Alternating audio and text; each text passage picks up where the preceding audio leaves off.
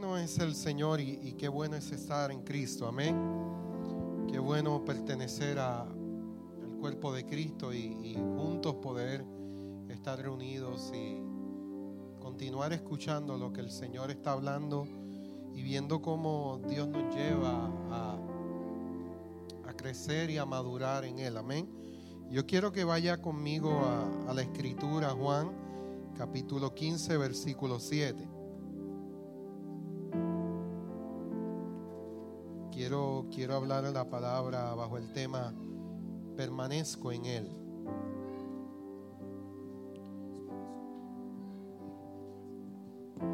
Y le damos las gracias a todos los que están hoy aquí en la tarde de hoy. Eh, Dios es maravilloso, Dios, su amor, su cuidado, su paciencia estamos en mejores manos, en las manos del Padre. Amén. Dice la Escritura, si ustedes permanecen en mí y mis palabras permanecen en ustedes, pueden pedir lo que quieran y les será concedido. Señor, nosotros estamos hoy reunidos en tu nombre como tu pueblo. No llegamos a la iglesia, sino que somos la iglesia y nos reunimos con el propósito de ser edificados, de ser exhortados, consolados, Señor, de continuar escuchando lo que tú estás diciendo a través de tu Hijo para este tiempo. Tú nos llevas de la mano, Señor, hacia la madurez, porque está formando hijos competentes, ministros, Señor, aptos para toda buena obra. Y hoy simplemente nos reunimos aquí, Señor reconociendo que hay una obra que tú comenzaste y tú la continúas, Señor. Nos llevas de gloria en gloria, de victoria en victoria. Y no importando por la situación, el proceso que estemos atravesando, tú eres fiel y tú estás en nosotros, con nosotros, por nosotros. Y por ende nosotros estamos en Cristo. En el nombre de Jesús. Amén. ¿Cuántos están contentos? Quiero, quiero hablar la palabra bajo el tema permanezco en Él. Y es que por cuanto estamos en Cristo, nosotros debemos entender de que como hijos del Padre estamos llamados a permanecer en Él. Amén. Y quiero comenzar introduciendo eh, un reto que toda congregación, toda familia, eh, toda compañía, todo todo hombre de negocios, en fin, yo diría que la mayoría de los seres humanos tienen este reto y muchos de nosotros muchas veces no pensamos en ello. Y es que quiero hablarte en la tarde de hoy acerca de la importancia de entender que no debemos de suponer las cosas. Yo no sé si usted ha escuchado antes esa palabra, de suponer. Y es que Suponer es el producto de tratar de sentirse seguro emocionalmente. Estuvimos hablando en la mañana y queremos también desarrollarlo en la tarde de hoy. Comenzamos con una pregunta que dice así, ¿cuántos de tus pensamientos sobre otras personas, situaciones o cosas se deben a las suposiciones? En algún momento de tu vida, o en algún momento de nuestra vida, nosotros hemos llegado a suponer. ¿Qué es suponer? Es pensar algo de antemano sin haberlo analizado, sin haber preguntado, sin haber investigado y darlo por cierto. Y nos reímos mucho en esta mañana y yo creo que en esta tarde también nos vamos a reír mucho porque dentro de la iglesia, dentro de la iglesia, eh, es un problema que también sucede, no solamente en la familia, no solamente en las empresas, en los trabajos, sino también en nuestra relación como cuerpo de Cristo sucede. Por ejemplo, primera suposición, suponemos que si el, el hermano nos miró mal, es que está enojado con nosotros. ¿A cuántos les ha pasado eso? Posiblemente el hermano entrando eh, le metió a la pared con el dedo pequeño del pie y él viene molesto porque dejó el dedo allí. Y usted está pensando con su única mentecita que ese hermano está enojado con usted. Y usted todo el servicio está pensando, ay Dios mío, que yo le hice. Él me miró mal cuando yo entré. Y estamos todo el servicio pensando en la cara de limón chupado del hermano. Y perdemos de perspectiva que ni siquiera nos dimos a la tarea de preguntar qué era lo que sucedía con esa persona para yo saber entonces y decidir pensar correctamente. Las suposiciones nos traen muchos problemas, problemas de comunicación, problemas relacionales. Por ejemplo, ¿cuántos de nosotros decidimos en algún momento asistir a una congregación y siempre suponemos que nos vamos a encontrar con personas perfectas?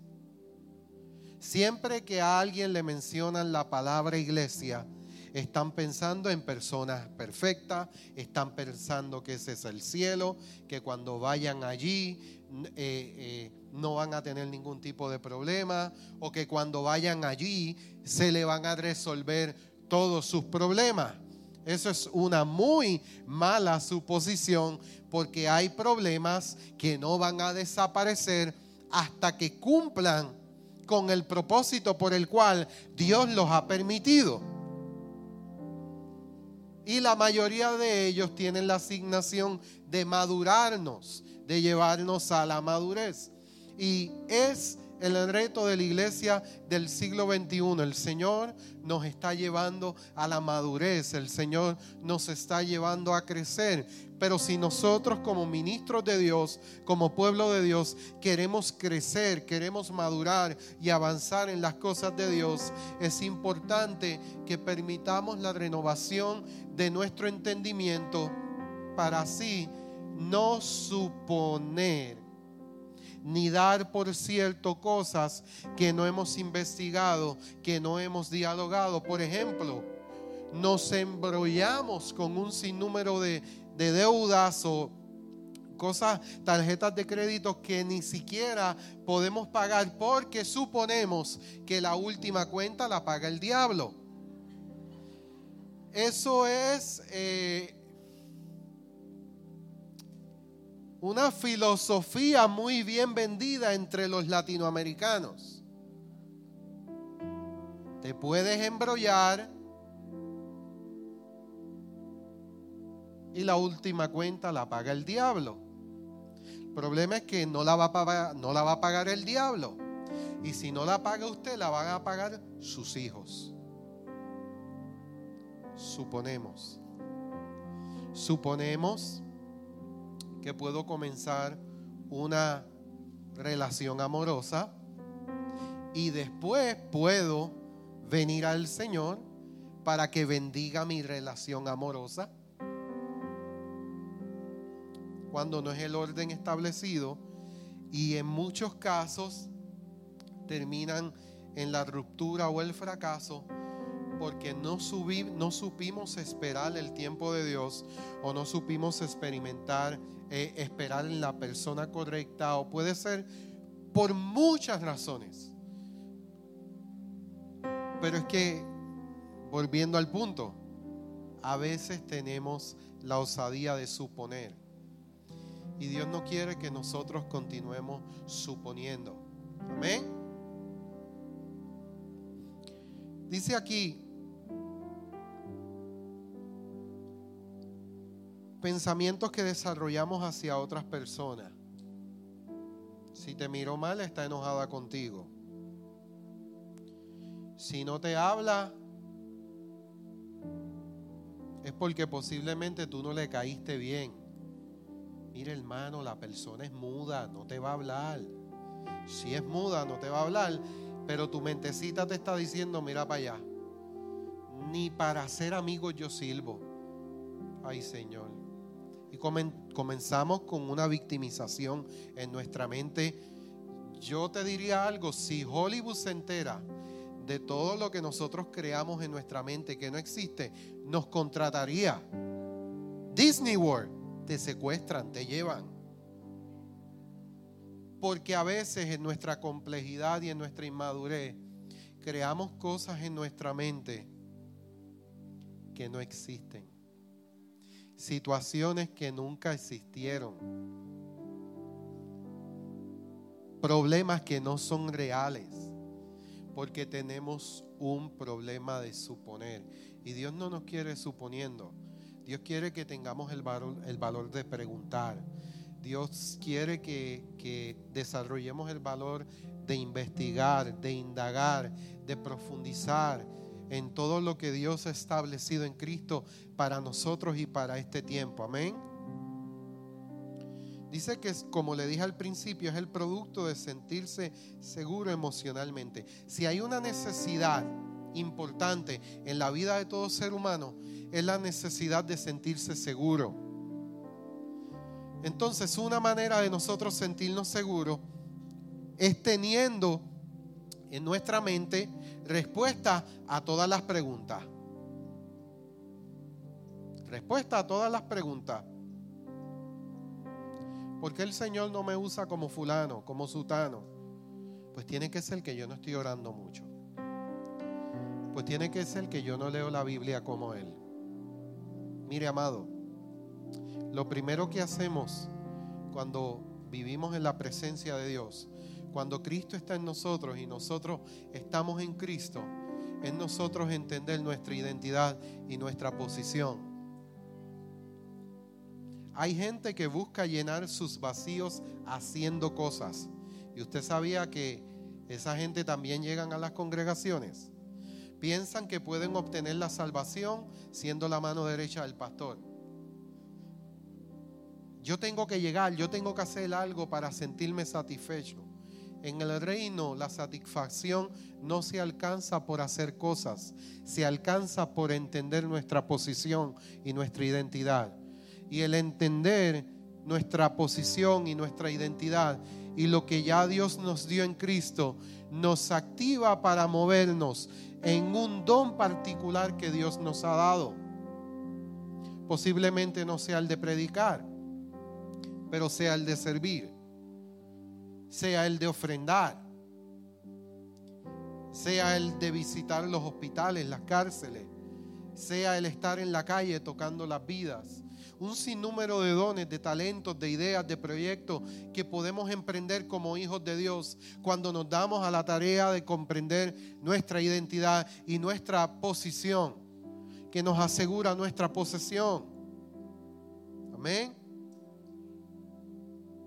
Entonces nosotros en la búsqueda de seguridad buscamos llenar nuestra mente con respuestas a preguntas y muchas veces son preguntas que no son reales.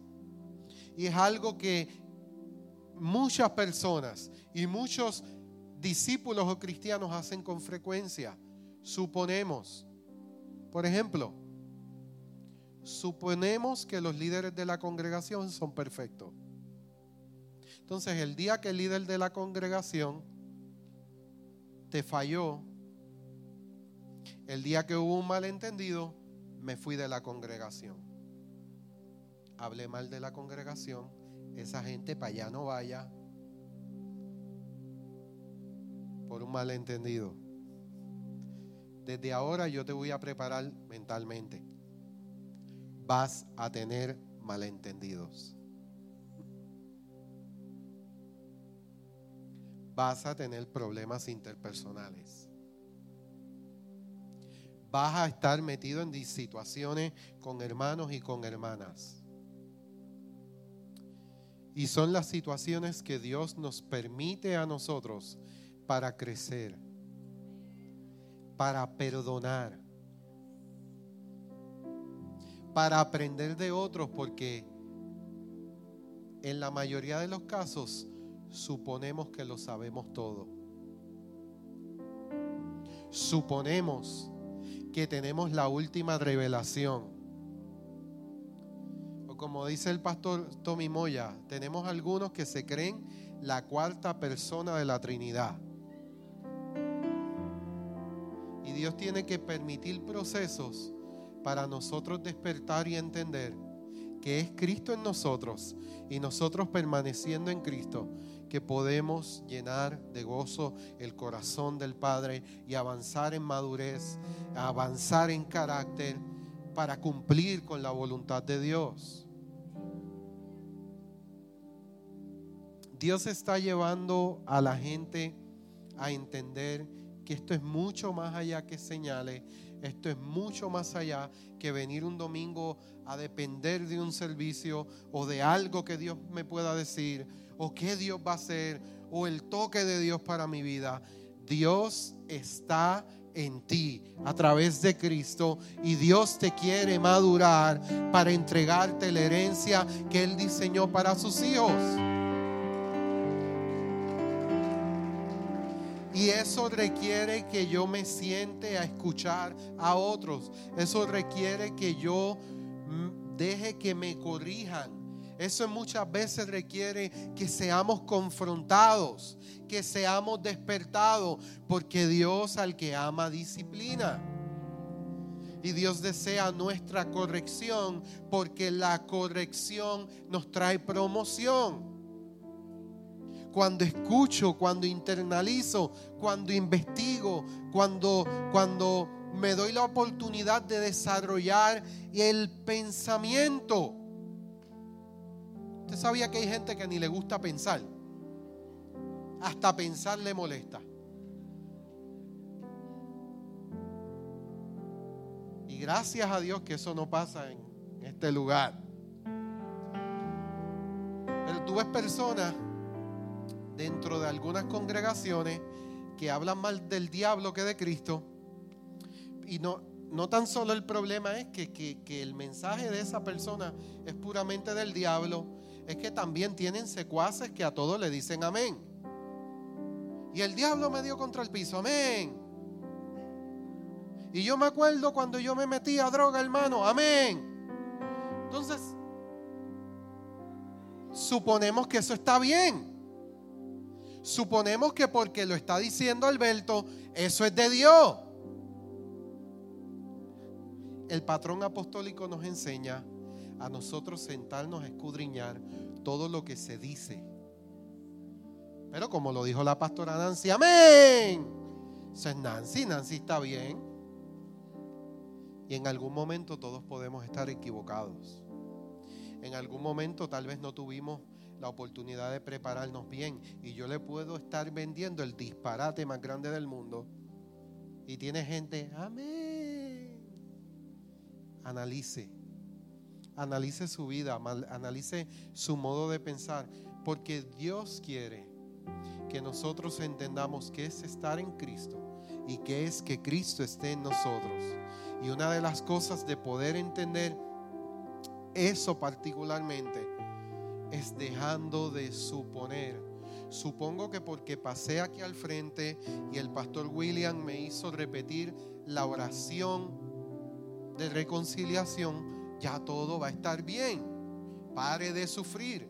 Ya no voy a tener más problemas. Mi esposo se va a arreglar. Tu esposo no se va a arreglar porque el problema eres tú. Tu esposa no se va a arreglar porque el problema eres tú. Y posiblemente no tú, sino las actitudes, las decisiones o el modo de tú tratar a tu esposa. Y pensamos que esto es como el horóscopo. Y yo llego ahí el domingo y Dios me va a decir algo. O cuando abres la Biblia, la abres así como si fuera cualquier libro y metes el dedo ahí y ahí Dios me va a hablar. Entonces cuando lees el texto, Mías son las bestias del campo. Ay, Señor, eso no era para mí. Suponemos que Dios puede hacer las cosas como yo quiera. Suponemos que Dios me va a hablar como yo le diga y cuando yo le diga, ¿quién le dijo eso a usted? Él, él nos salvó. Él nos tomó de las tinieblas a su luz admirable para que ahora nosotros podamos comprender un propósito eterno en Cristo.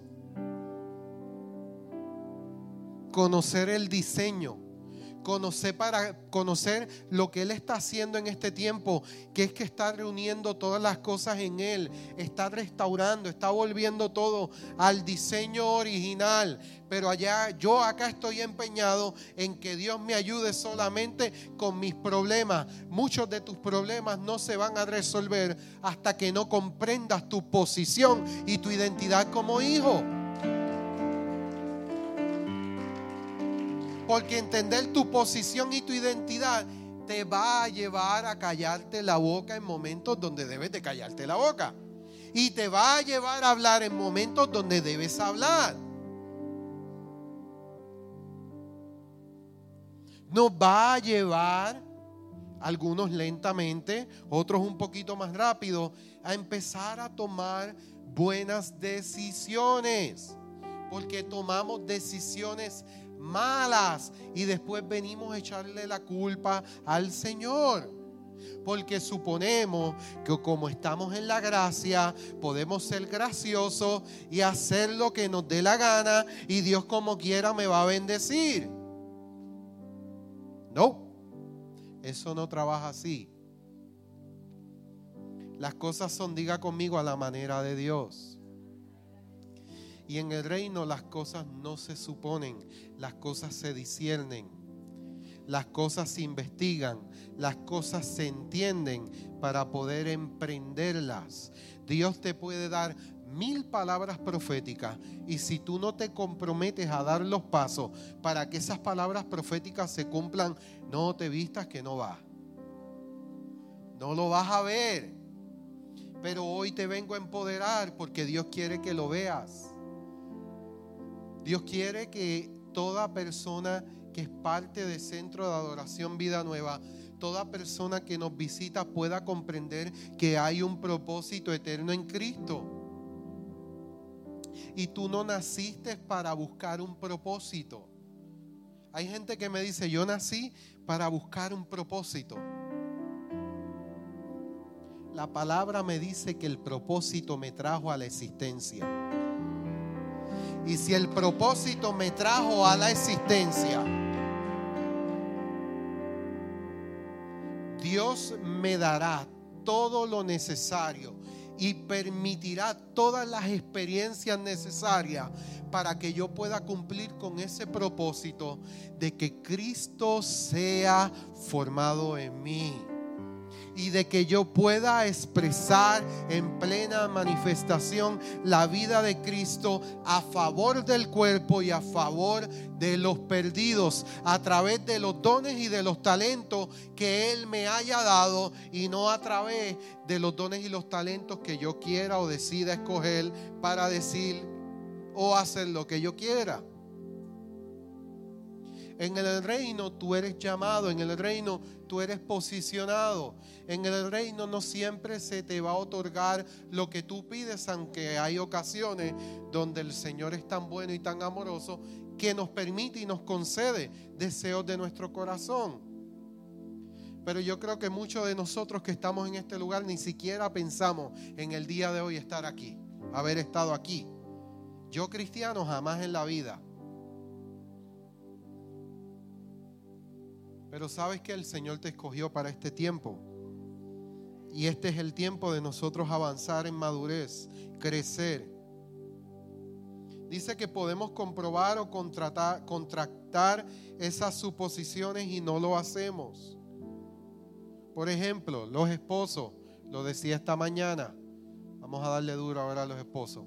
En mujeres se supone que era el tiempo donde ustedes se alegraran y aplaudieran, pero está bien, vamos a dejarlo así cuando era novio, hmm, te llevaba flores toda la semana. El tipo andaba, planchado, pañuelo, perfume y chicle. Después de, no, no después de Cristo, después del matrimonio. La esposa no sabe si es un cavernícola o ¿Por qué? Porque el hombre por psicología, por mentalidad y por naturaleza humana, una vez se casó, entiende que ya la tiene y que no la va a perder.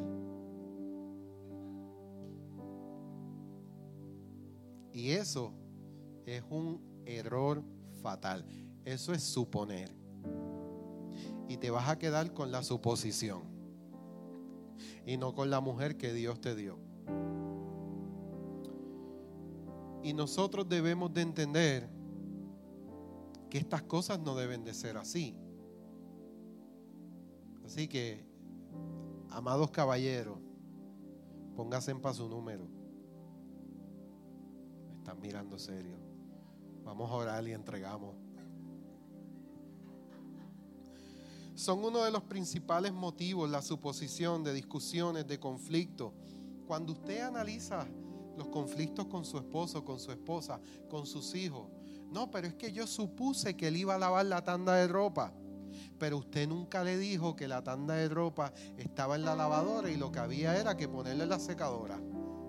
Y fuiste tres días después y cuando abriste la lavadora caíste muerta.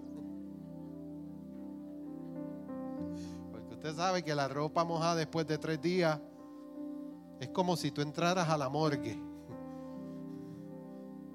Entonces usted no puede suponer, para eso está la comunicación. Y en el reino nosotros utilizamos la comunicación asertiva, la comunicación inteligente, no la comunicación manipuladora que nos enseñaron, que aprendimos tal vez de nuestros padres, de nuestros seres queridos, o, o la aprendimos a través de la vida. No, debemos de comunicarnos. Que hay algunos que, hasta comunicándose no lo entienden, pero estamos orando por ellos también, usted tranquilo. Hay algunas que no entienden, por más que uno se lo explica, pero estamos orando. Señor, ilumínala o elimínala. No, no haga esa oración porque el Señor no se la va a contestar. El Señor te dirá, te estoy procesando. Hacemos suposiciones, cómo piensan los demás, qué hacen los demás, cómo van a actuar los demás. Otro ejemplo de suposiciones dentro de la congregación. Dijimos ya la famosa suposición del saludo. Por ejemplo, otra, creemos que los pastores generales son personas súper espirituales, vamos, que son superhéroes y que no tienen problemas y que no tienen situaciones como nosotros y que todo el tiempo les va bien. Ajá, déjeme decirle, eso es un mito. Pastores generales son igual que ustedes, igual que yo. Entonces esperamos que el Espíritu Santo le dé la revelación de todos los dones que Dios me dio a ver dónde yo puedo trabajar dentro de la congregación. Hay ocasiones donde Dios lo hace, pero nosotros no podemos hacer de, de algo ocasional un patrón.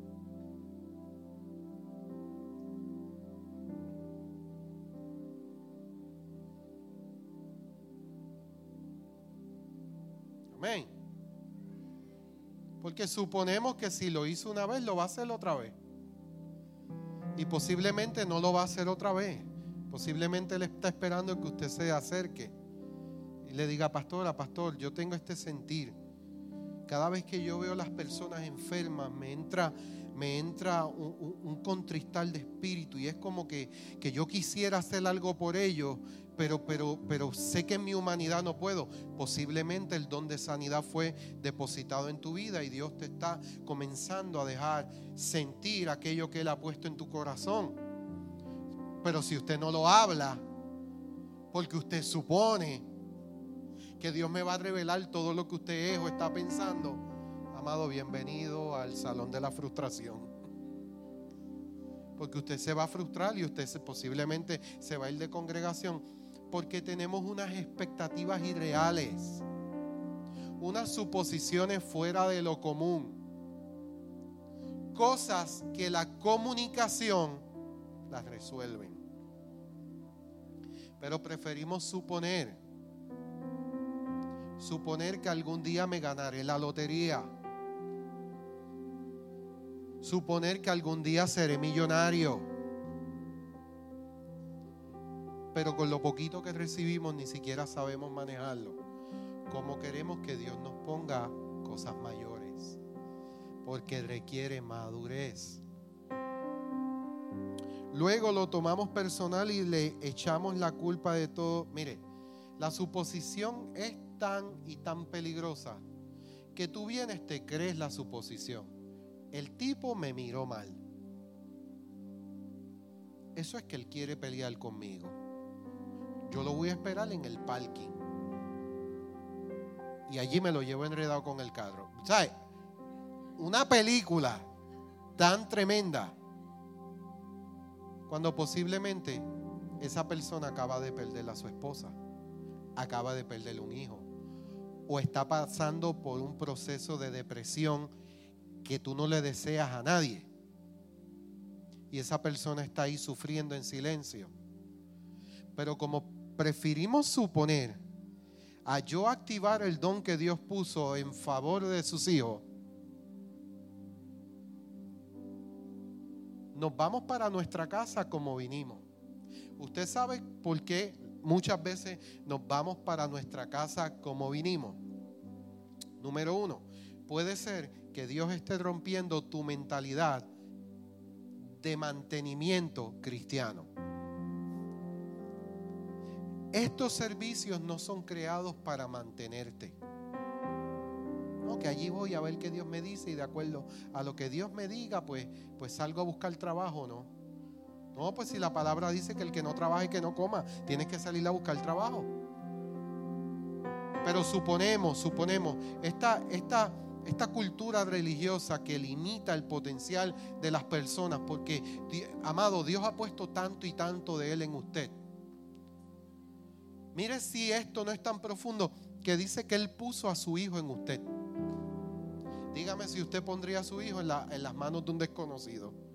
La palabra de Dios establece que Cristo en nosotros y nosotros en Cristo. Cristo en nosotros, esperanza de gloria, para que ahora yo pueda emprender el propósito eterno y todos los planes que conllevan y que apuntan a ese propósito eterno.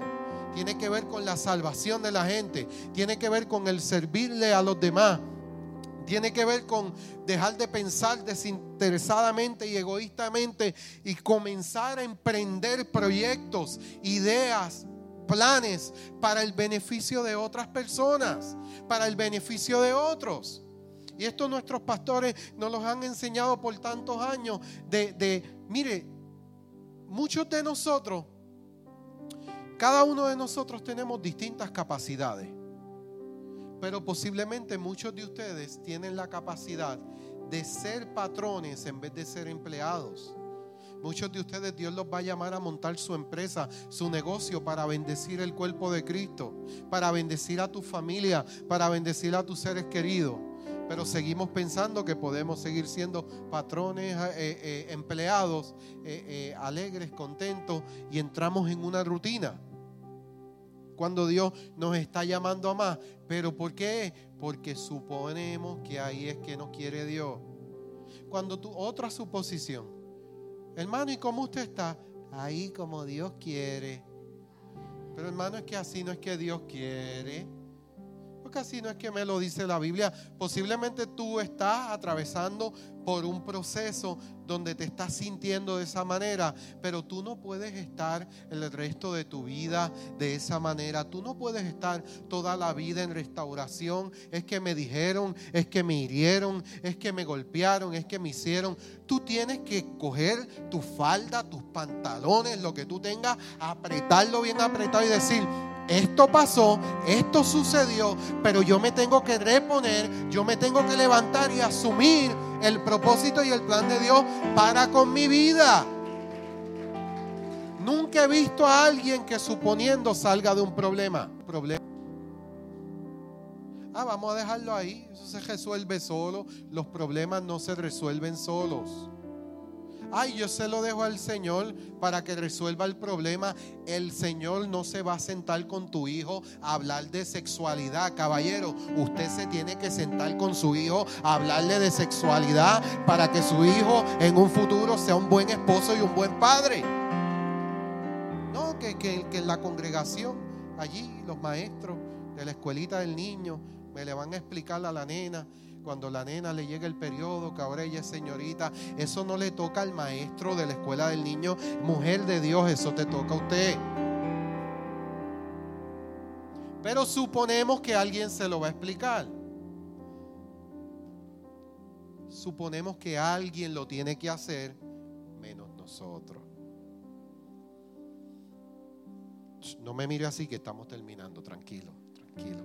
Yo le dije que ese ajochino estaba como que lo cocinaron los caballeros de la casa, tú sabes. ¿Sabes? Cuando los caballeros, ¿sabes? O sea, que si usted tiene problemas con este mensaje, vea a los caballeros que cocinaron. Suponemos, malinterpretamos, personalizamos, hacemos de una piedra una montaña. Ay, Señor, el dolor. Ay, me duele aquí. Eso es cáncer. Estigmatizamos todo. Mire, Mire, no es cáncer, posiblemente es un gas. Y usted ahí, ay, y todo, mire. Julián, esto es culpa tuya, ¿sabes? De algo así. Hacemos algo así. Cualquier dolor que te... Usted no lo ha visto. Y si usted lo googlea, peor. No googlee las enfermedades. No lo haga, no vaya a Google. Ay, que, la oreja izquierda está caliente. y por ahí vino un loco y puso que le dio un infarto. Eh, muchacho, fíjate. Ay, mi amor, me estoy muriendo. Mire lo que tiene la presión alta. Es estar comiendo tanta porquería. Usted ve, usted ve, usted ve. Pero la culpa es del diablo. No, la culpa de las libras de más son de nosotros. Señor, ahora mismo, estos bacalaitos fritos que me voy a comer, Señor, fuera el colesterol, fuera. Y suponemos que el Señor va a sacar el colesterol. No, te puedes morir del corazón si sigues como va. O no, pero suponemos que Dios está con nosotros. Está con nosotros, pero no está con el colesterol, ni con la grasa. Bueno, vamos a seguir, vamos a terminar esto. Hacemos de una piedra una montaña. Ahora bien, yo te quiero preguntar en la tarde de hoy, ¿por qué tú supones? ¿Por qué es que el ser humano supone? ¿Por qué es que suponemos? ¿Por qué es que esta palabra tan pequeña nos lleva a cometer tantos errores. ¿Usted sabe por qué? Porque la mente necesita respuesta para entender lo que sucede a su alrededor. Usted, así es el ser humano, usted quiere una respuesta para todo. Y si no la hay, usted la inventa. Y cuando usted la inventa, usted está suponiendo.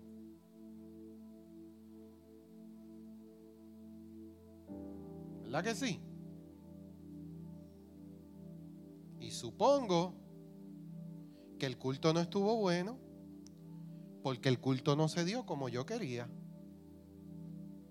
Entonces, si lo que tú estabas buscando era alimentar tus emociones, era brincar, que no es malo, aquí brincamos, aquí adoramos, aquí nos gozamos, pero el propósito principal es que vayamos a la madurez en Cristo. Entonces, para nosotros es más importante que tú renueves tu mente y exponer tu vida a verdades eternas, a que tú salgas brincando y, danzando, pero vayas a ser el mismo hijo de Dios de lunes a, sábado en tu casa. No se puede, no se puede. Yo vengo aquí, brinco, danzo, me gozo, canto, me tiro para atrás, eh, me ungieron con aceite y de, de lunes a sábado soy todo lo que podamos caracterizar menos cristiano. ¿Por qué? Porque no hemos nacido de nuevo. Si usted no ha nacido de nuevo, usted tiene un grave problema. Porque usted no va a tener acceso a la herencia que tenemos en Cristo. Pero si usted va delante de Dios y usted le dice, Señor, yo soy del grupito de los que estaba convencido pero yo entiendo que yo no me he convertido, yo no he nacido de nuevo, yo quiero ser reconciliado, yo quiero participar de tu naturaleza, yo quiero conocer tus misterios, yo quiero ser un hombre de reino, un hombre de propósito, un hombre establecido como un ministro competente el nuevo pacto. Mire, amado, todo lo que pidiéramos en su nombre, y esto usted lo va a entender después si tengo otra oportunidad para explicárselo todo lo que pidiésemos en su nombre, pero todo lo que pidiésemos en su nombre conforme al propósito eterno en Cristo. Porque usted sabe que usted no le da a su hijo todo lo que su hijo le pida. Si tú sacaste la guagua del dealer ayer, el nene tiene tres años y te dice, papi, yo quiero guiar la guagua, ¿tú le vas a dar la llave? Bueno, que hay gente que se la dan, sí, pero no estamos hablando de esos ejemplos usted no lo haría. Porque usted entiende que usted quiere hacerlo porque es su hijo, pero no es lo mejor para él. Porque su hijo no está preparado para enfrentar la presión que requiere cuando uno entra al tráfico.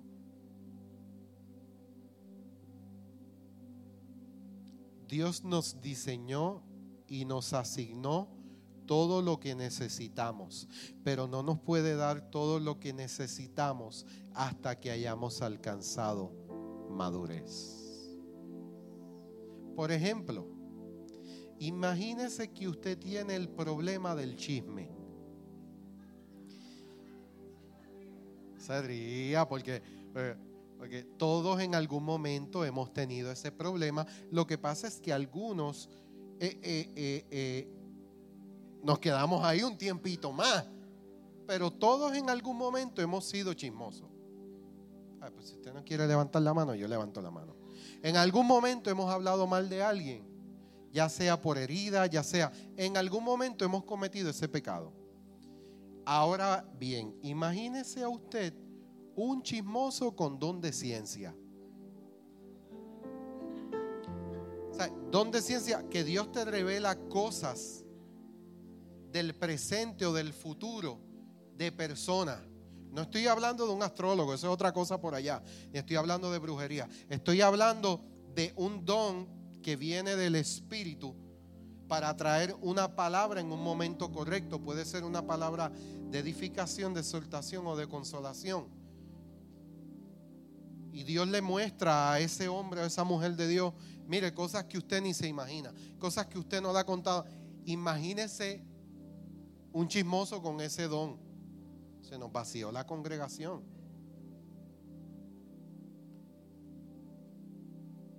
Que yo le quiero decir con esto que hay áreas donde Dios requiere trabajar en nosotros para luego entonces poder usarnos como Él quiera. Y el fin de esto, que esa es otra suposición, el fin de la vida cristiana es que yo predique que yo haga algo para Dios. Ese no es el fin de la vida cristiana. El fin de la vida cristiana es que Cristo sea formado en usted y que Cristo sea formado en mí. Y eso no es algo que se adquiere a través de la suposición. Esto es una vivencia diaria. Esto es un caminar diario con el Maestro. Y Él va corrigiendo y Él va podando y Él va sanando y Él va restaurando y tú vas creciendo y, antes tú hacías una serie de cosas, pero ya, ya la naturaleza que está en ti, que tú has comenzado a incentivar, no te permite hacerlo, porque me es lícito, pero no me conviene. Y tú comienzas a crecer, tú comienzas a avanzar. Ahora, ¿por qué suponemos?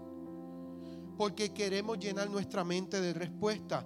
No tenemos el valor de hacer preguntas. ¿Usted no le ha pasado en un estudio que tú tienes una pregunta y no la quieres hacer? Porque tú tienes miedo que la gente vaya a pensar que tú no sabes mucho de la Biblia.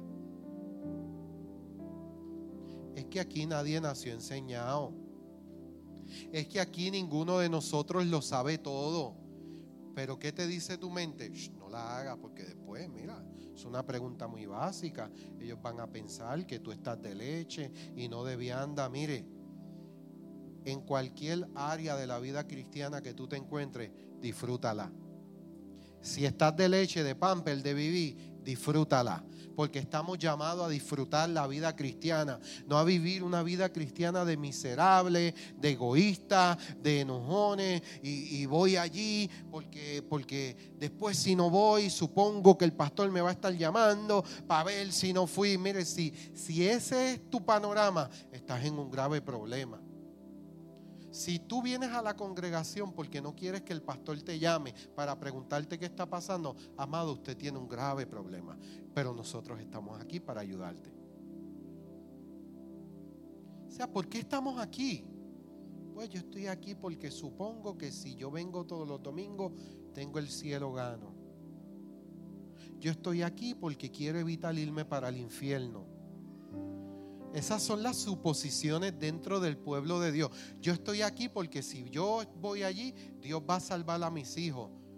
Y claro, eso es una promesa. Pero eso es una promesa que conlleva tu compromiso de no solo permanecer en Él, sino de modelarlo a Él. Porque muchos de nuestros hijos no quieren saber del Evangelio porque no ven a nada de Cristo en nosotros. Y vuelvo y te digo, no estamos aquí para señalarte, para juzgarte, estamos aquí para hacerte entender de que esto es mucho más profundo que una suposición. Amén. Suponemos porque queremos llenar ese vacío de nuestra mente, pero también suponemos porque no queremos preguntar. ¿Por qué? Porque es más fácil suponer que comunicarnos. No tenga miedo a preguntar cuando usted tiene, mire, mire, estamos en receso, pero los miércoles tenemos la academia ministerial, tenemos grupos de vida en distintos hogares, hay grupos de propósito que se reúnen aquí. Si usted no está creciendo, es porque posiblemente usted no se ha hecho parte de uno de estos grupos, posiblemente usted no viene los miércoles o el mayor problema que tienen muchos creyentes viven la vida cristiana solo cuando asisten a la congregación. Soy cristiano cuando asisto a la congregación. Oro cuando asisto a la congregación. Pero el gesto de mi vida a lo Ricky Martin, la vida loca. Si la naturaleza de Cristo está en ti, la vida cristiana comienza fuera de esa puerta. Aquí toitos somos cristianos. Aquí yo te puedo vender 20 mil cosas. Pero quien sabe realmente si yo soy un discípulo genuino, vaya y hable con mi esposa. Vaya y hable con mi hija. Tu núcleo familiar. ¿Qué le estamos modelando a la gente? ¿Qué estamos proyectando? Tú no puedes dar nada que tú no tienes. Entonces, si nosotros queremos avanzar, ¿cómo podemos resolver lo de la suposición? Preguntando. Usted pregunte. Evite malos entendidos. ¿Cómo puedo servir? ¿Cómo, ¿Cómo me puedo involucrar en las cosas de Dios? Tengo este problema. ¿Quién me puede aconsejar? Hay gente que supone que cualquiera lo puede aconsejar. Si usted está viviendo la vida en Cristo, usted no puede buscar una consejería con el astrólogo. Usted no puede buscar la consejería eh, con una persona que no está viviendo la voluntad de Dios ni está en Cristo. ¿Qué tú vas a esperar? ¿Qué consejo tú vas a esperar? Buscando, tú tienes un problema matrimonial y vas a buscar el consejo de una persona que nunca se ha casado. Porque es soltera y quiere vivir la vida loca. O sea, ¿qué clase de consejo te va a dar esa persona? Déjalo y búscate otro. Y en nuestros días, esa es la pastilla que más se nos vende. No funciona, déjalo, déjala. Desiste, abandona. Qué fácil es abandonar. Qué fácil es abandonar. Cristo no nos llamó a abandonar. Cristo nos llamó a permanecer. Y para permanecer debemos de dejar las suposiciones. Pongámonos de pie.